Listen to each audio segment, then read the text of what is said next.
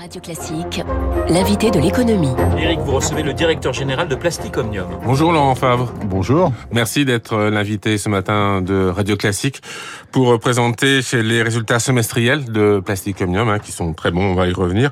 Mais avant, est-ce que vous pouvez nous, nous présenter Plastic Omnium pour les, les, auditeurs de Radio Classique? Euh, Quelles sont les activités de cet équipementier automobile? Donc c'est un équipementier automobile de rang 1, c'est-à-dire que nos clients sont les constructeurs automobiles, euh, entreprises internationales, on fait environ 8 de chiffre d'affaires. On a 31 000 employés qui sont répartis dans 135 sites de production, 25 centres R&D un peu partout dans le monde, euh, partout, partout où des voitures sont produites. Donc nous accompagnons nos, clients et, on est leader mondiaux dans les pièces extérieures, c'est-à-dire les, pare-chocs, euh, les haillons, dans les systèmes de stockage et de dépollution, dans les modules complexes euh, et également dans l'hydrogène. Alors Plastic Omnium euh, publie ce matin des résultats semestriels avec une, une croissance de l'activité de 32% de l'activité, performance en Asie et en Chine, euh, poursuite du rebond de la performance euh, opérationnelle, hein, on est à, avec une marge de plus de 6% du chiffre d'affaires, euh, renforcement de la structure financière, tout est, tout est excellent, on ne voit absolument pas les, les, les stigmates de la crise sanitaire. Alors les, les, résultats sont excellents et on est très content. Ça, ça, c'est exactement ce que vous disiez. La croissance euh, pour nous par rapport à l'an dernier est au rendez-vous. Les résultats opérationnels sont, sont, excellents. Malgré tout, le marché reste encore extrêmement perturbé, euh, moins par la crise sanitaire que par les, les, les pénuries de semi-conducteurs, de composants électroniques, qui impactent très fortement la construction automobile, puisque sur le premier semestre, on estime qu'environ 4 millions de véhicules dans le monde ont été perdus à cause de la pénurie de ces semi-conducteurs, c'est-à-dire 10% de la production mondiale a été perdue et ça va malheureusement continuer au, au second semestre. Euh, cela dit, les comptes semestriels sont très bons, donc euh, manifestement, vous avez réussi à contourner l'obstacle? On a une organisation extrêmement agile, une équipe euh, extrêmement, extrêmement dédiée. Je ne vais pas dire qu'on avait anticipé les problèmes des semi-conducteurs, mais on s'était mis en ordre de marche pour un marché qui resterait encore, encore, encore perturbé par, par la chaîne logistique. Donc on s'y était préparé et on a fait preuve encore une fois de beaucoup d'agilité pour réagir, pour réagir à, à, ces arrêts impromptus de production. Et donc qu'est-ce que vous avez appris de cette crise sanitaire chez Plastic Omnium euh, on a appris à travailler, euh, à travailler différemment avec des protocoles sanitaires différents euh, qu'on a mis en place dans toutes les usines, qui sont d'ailleurs en place dans la plupart des usines, à savoir le masque, les distances, ce que chacun d'entre nous connaît dans le, dans le, au quotidien. Travailler plus en télétravail aussi, puisque c'est quelque chose qui est devenu, qui est devenu, qui est devenu la norme. Donc utiliser plus le digital. Et puis ça a été une période de stress importante pour les équipes, mais également qui a resserré les équipes parce que parce qu'on a fait on a fait corps quelque part pour pour contre, contre cette crise sanitaire au mieux. Euh, Plasticomium est très présent dans, la voiture électrique, hein, aide beaucoup euh, euh, les constructeurs euh, à s'équiper. De quelle manière? Alors la voiture électrique, euh, d'abord, ça fait partie d'un projet qui, euh, qui a commencé il y a longtemps dans, dans, dans, dans l'automobile, à savoir l'idée de décarboner euh, la mobilité, hein, de rendre la mobilité plus, plus vertueuse, euh, moins impactante négativement pour la planète. Euh, et dans ce cadre-là, Plasticomium a, a, joué un rôle important ces dernières années. Donc on accompagne tous les constructeurs qui vont vers l'électrique ou les nouveaux qui arrivent, les Tesla, les, les, les Lucid, les NIO, donc des Chinois, des Japonais, qui sont dédiés sur les voitures électriques, notamment avec les solutions de pièces extérieures qu'on développe qui ont plus d'aérodynamisme, des poids ou des, des, optimisés. Donc le poids est important dans une voiture électrique parce que c'est de l'autonomie. Donc c'est là-dessus qu'on se positionne.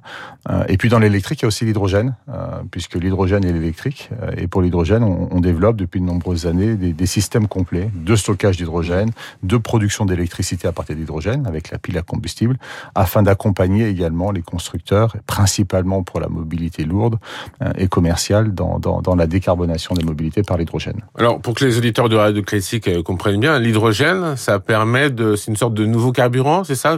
Avec la voiture électrique, ça ne va pas remplacer la voiture électrique, mais ça le, ça, ça le rend plus performante.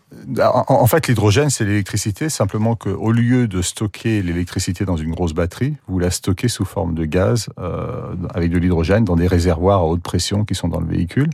Euh, et puis cet, cet hydrogène pardon, est, est transformé en électricité par le biais de la pile à combustible. Donc en fait, vous produisez votre votre électricité au sein de la voiture et cette électricité est stockée sous forme d'hydrogène. L'avantage, c'est que c'est zéro émission, comme une voiture électrique. L'avantage, c'est un temps de recharge qui est comparable à un temps de recharge d'un moteur thermique, quelques minutes, donc c'est un avantage certain. Et puis une autonomie aussi comparable à un moteur, à moteur thermique. Donc ça combine les avantages des deux.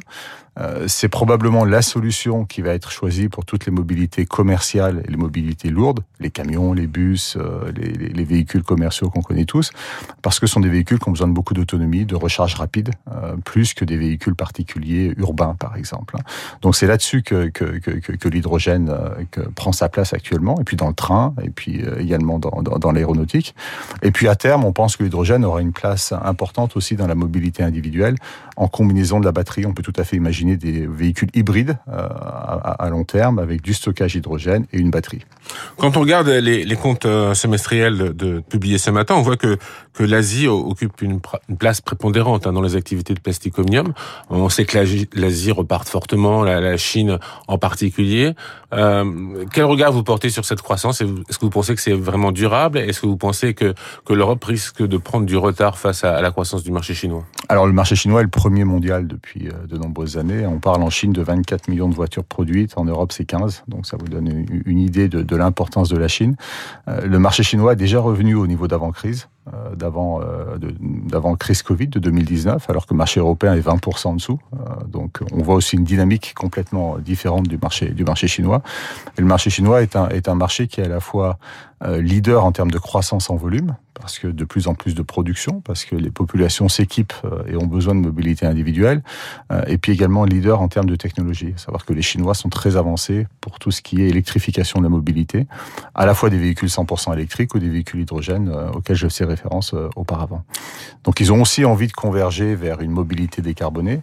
Euh, avec une approche un petit peu différente de ce qu'on de ce qu'on de ce qu'on voit en Europe. C'est-à-dire? euh, C'est-à-dire qu'en en Europe, euh, et chacun a entendu les, annonces ou, les, ou les, les, ambitions de la Commission européenne d'avoir une interdiction du thermique en 2035. Donc on, a un projet qui, est basé sur des interdictions, des restrictions. en Chine, les projets sont beaucoup plus basés sur des incitations, c'est-à-dire qu'on crée les conditions pour que cette mobilité décarbonée réponde aux besoins des consommateurs, puisqu'in fine, il faut que le consommateur achète la voiture, sinon ça marche pas. Euh, c'est-à-dire des voitures abordables, euh, c'est-à-dire des, incitations financières, euh, c'est-à-dire également toute la structure qui permet qui permet au consommateur de pouvoir recharger sa, sa voiture où il le souhaite.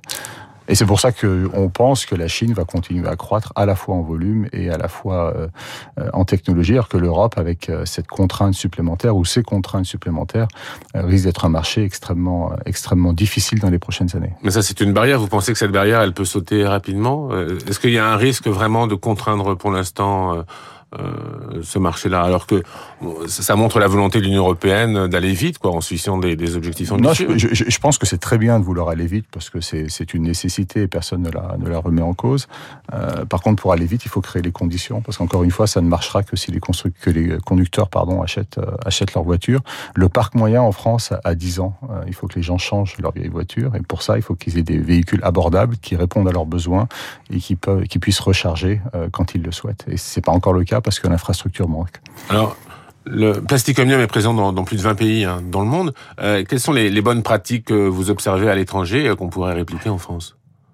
Alors les bonnes pratiques, je pense qu'il n'y a, a, aucun pays euh, que je considérais comme étant comme ayant que, que, que des bonnes pratiques.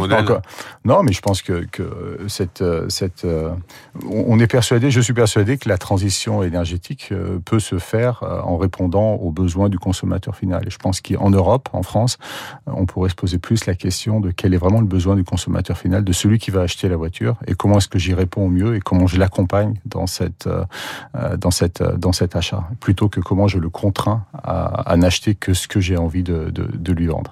Donc votre objectif, c'est de voir le Monsieur Tout le Monde a acheté une voiture à hydrogène dans combien de temps Alors, dans combien de temps on verra des, des, des véhicules euh, fonctionnant à l'hydrogène Alors il y en a, il y en a déjà. Il y a même des taxis à Paris, les fameux taxis Hype qui sont qui sont à l'hydrogène. Il y a des bus aussi. Euh, il y a des bus, il y a des trains euh, à l'hydrogène. On, on, on, fait partie de, de, de ces histoires-là. Donc dans la mobilité, comme le train, comme le bus, comme le camion, c'est maintenant. C'est dans les prochaines années. Dans la mobilité individuelle, le véhicule particulier, sera plutôt aux alentours 2027-2028 que l'hydrogène prendra un essor plus important. Il y en a déjà, il y a des Toyota, des Hyundai, des Honda qui roulent, mais c'est encore des petits volumes. Ah, il faut que les infrastructures suivent alors, c'est ça le, le, problème. Il faudra aussi que les infrastructures euh, suivent, comme pour la, la, la, voiture à batterie électrique, euh, comme je disais auparavant.